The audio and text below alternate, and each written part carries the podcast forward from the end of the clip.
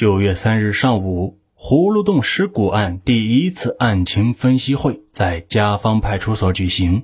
作为东道主，嘉方派出所为饥肠辘辘的参战刑警准备了三箱康师傅方便面和一锅羊肉汤。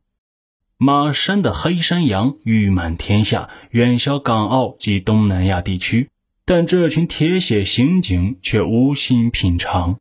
会议当场决定成立区、市、县三级联合专案组。久负盛名的刑侦专家、南宁市公安局分管刑侦工作的副局长楚场任专案组组长。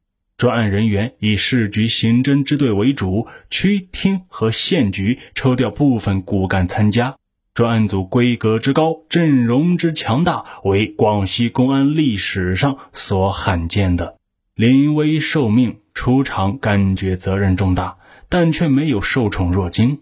二十多年的刑侦生涯，他积累了极其丰富的经验教训，深知这个案件破案的概率微乎其微，极有可能成为戎马一生的滑铁卢啊！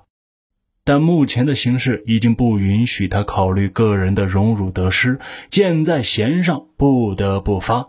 他开始向专案组成员布置几项需立即开展的工作：尽快查清被害人的尸源。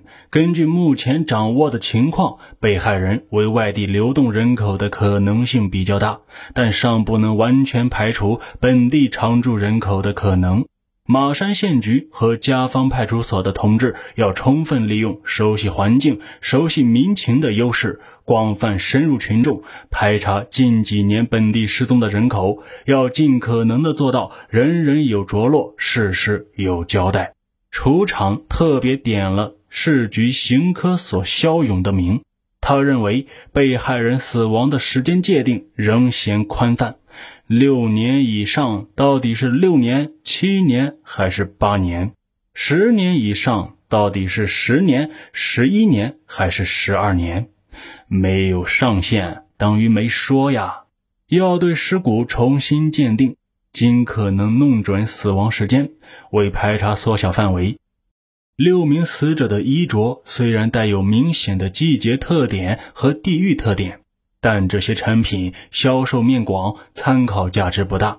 而四号死者身上印有一张疑似字样的背心，以及六号死者衬衣口袋的疑似火车票，是弄清死者身份最有价值的物证。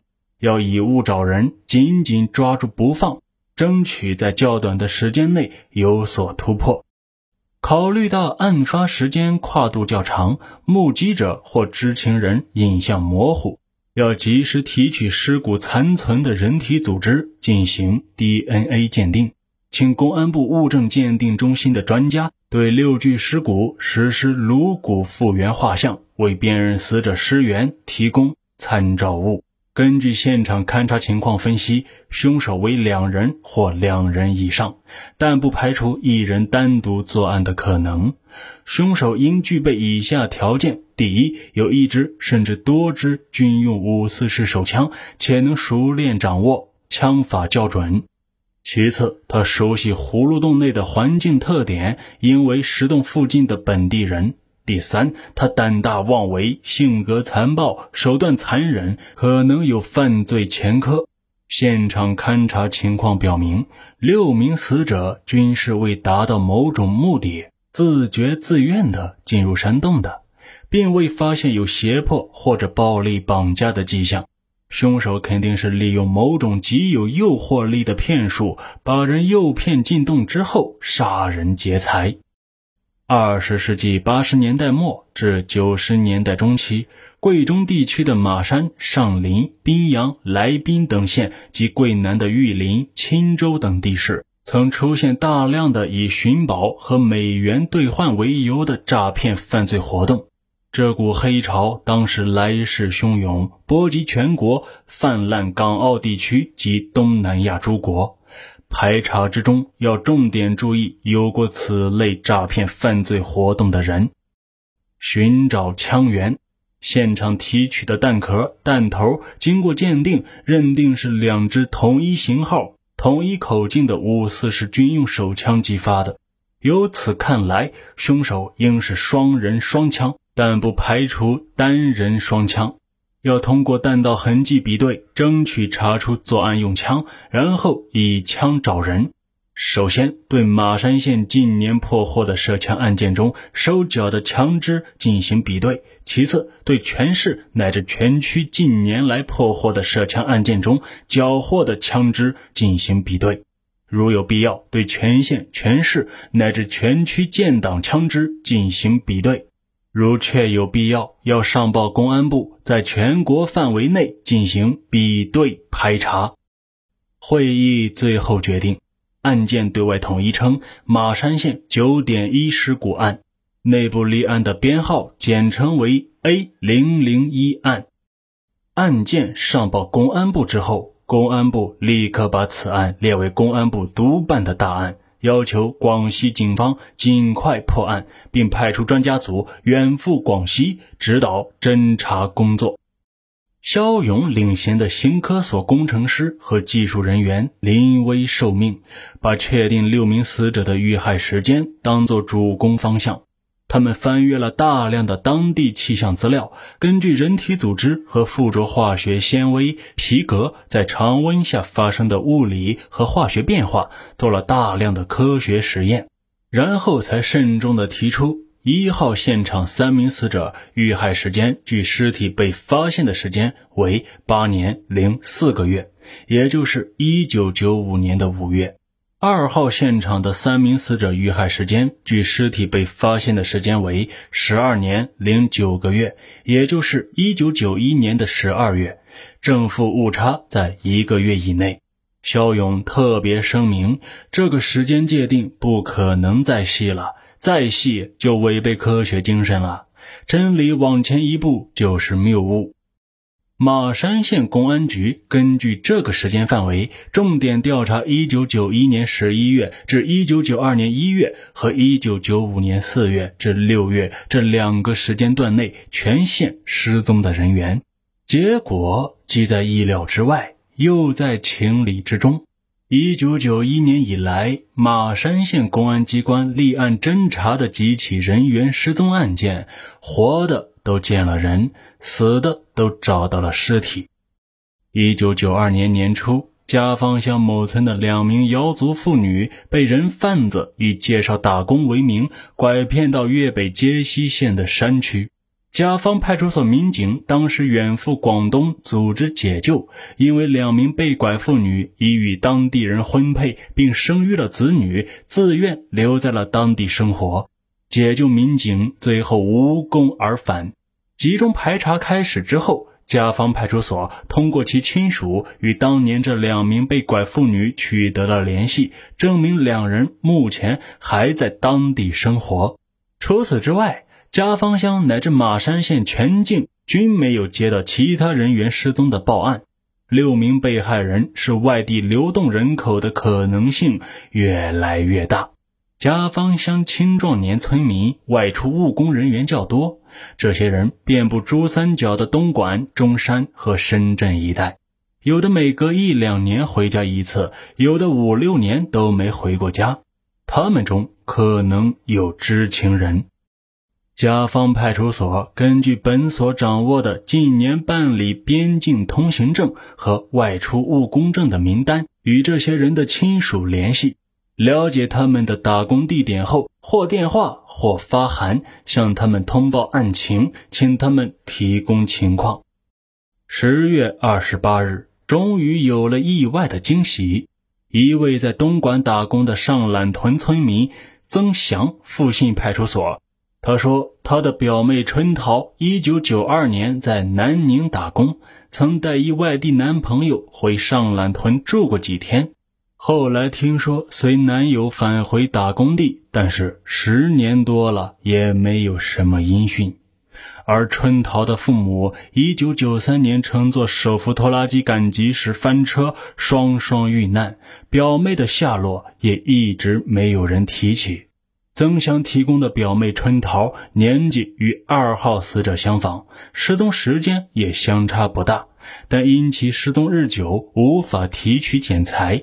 专案组在征得村委会同意之后，打开其埋葬在村后山上的父母的棺盖，提取其双亲残留的人体组织进行 DNA 鉴定比对，结果大失所望。春桃父母与二号死者根本没有血缘关系，二号死者也肯定不是春桃。繁杂冗长的枪支弹道痕迹比对，同样陷入了死胡同。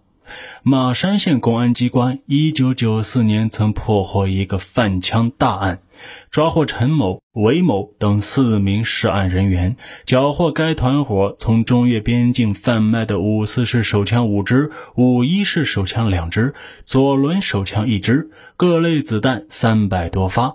枪弹按规定已经上交，但每支枪均留下了弹道痕迹检测的鉴定记录。经过反复比对，却没有发现有任何一支与 A 零零一案作案用枪对上号。直到二零零三年年底，花了整整三个月的时间，专案组来回奔走于广西各地，对全区近一百个县市的建档枪支进行弹道痕迹比对，结果仍然是没有一个对上号的。所有迹象都表明。这是两支境外流入内地的黑枪，目前这两支喋血无数的黑枪下落不明，很有可能还掌握在罪犯的手中。人犹如泥牛入海，全无踪迹；枪好比血落江流，无声无息。沉重的黑暗遮盖了罪恶，岁月的尘埃淹没了冤魂。出场在给他的老领导区厅刑侦总队总队长的电话中说，他已经有了把一生英名全埋葬在葫芦洞中的准备，言语中透露出些许无奈。总队长是在全国都数得着的刑侦专家，已经接近了退休的年龄，脾气却还像过去一样火爆。他说：“出场，我不爱听你这种没出息的话。”你想想，一个刑警一生竟破些鼠窃、狗偷、流氓捅刀的案件，有什么意思？真正的刑警从来不会拒绝挑战。老师的一席话，进一步坚定了出场的决心和信心。在一个寂寞的冬日，以国家一级文物标准严格包装的六具颅骨，从南宁无锡机场飞往北京。从飞机呼啸着离开跑道，直插苍穹的那一刻起，A 零零一专案组全体成员就翘首北望，等待奇迹的出现。六具颅骨将由声名赫赫的公安部物证鉴定中心的专家进行颅骨复原画像，然后对内通过公安专网向全国公安机关发协查通报。对外通过各级新闻媒体向社会发布有关案情，广泛收集失踪人员的信息。楚场对此却持谨慎的态度。他认为颅骨复原技术对侦查破案有很大的辅助作用，但同时又有它的局限性，因为这项技术可以根据颅形以及骨骼特点重塑人头部的三维模型。但一些直观上较有参考价值的东西，比如肤色的黑白嫩粗、发须的浓密稀疏、有无疤痕质物等等，还无法体现出来。不过他并没有守株待兔，他手中还有两张牌呢。一张是主牌大王，那就是六号尸骨上的疑似火车票，以及四号尸骨上印有“伊斯”字样的背心。他期望这张王牌起到一锤定音的作用，直接找到死者的尸源，从而揭开错综复杂的谜团。另一张牌是副牌黑桃 A，那就是失踪已久的上榄屯村民春桃的男友。根据在东莞打工的上榄屯村民曾祥反映，他表妹春桃与男友在一九九二年同时失踪。后来经过 DNA 比对，排除了春桃遇害于葫芦洞的可能，但她那位一闪即逝的男友却留下了疑问。因为从多方面获取的信息表明，春桃的男友此后三年还多次在人们的视野中出现过。一位曾在南宁市公安局中山派出所任治安联防副队长的上榄屯村民石某提供：一九九二年七月中旬的一天，具体的日子已经无法回忆。春桃带男友到中山派出所找石某，说请他帮忙办事儿。石某随两人到中山路一家大排档吃饭。席间，春桃介绍男友叫吕龙，青州市人，酒至半酣。吕龙从旅行袋里拿出厚厚一沓五十元面值的钞票，请石某通过派出所的关系帮他办理一本手枪持枪证。他表示花多少钱都不在乎，这五千块算是见面礼，事成之后另有重谢。过后，石某多方打听，因为有规定，私人不能办理持枪证，这事儿只好作罢。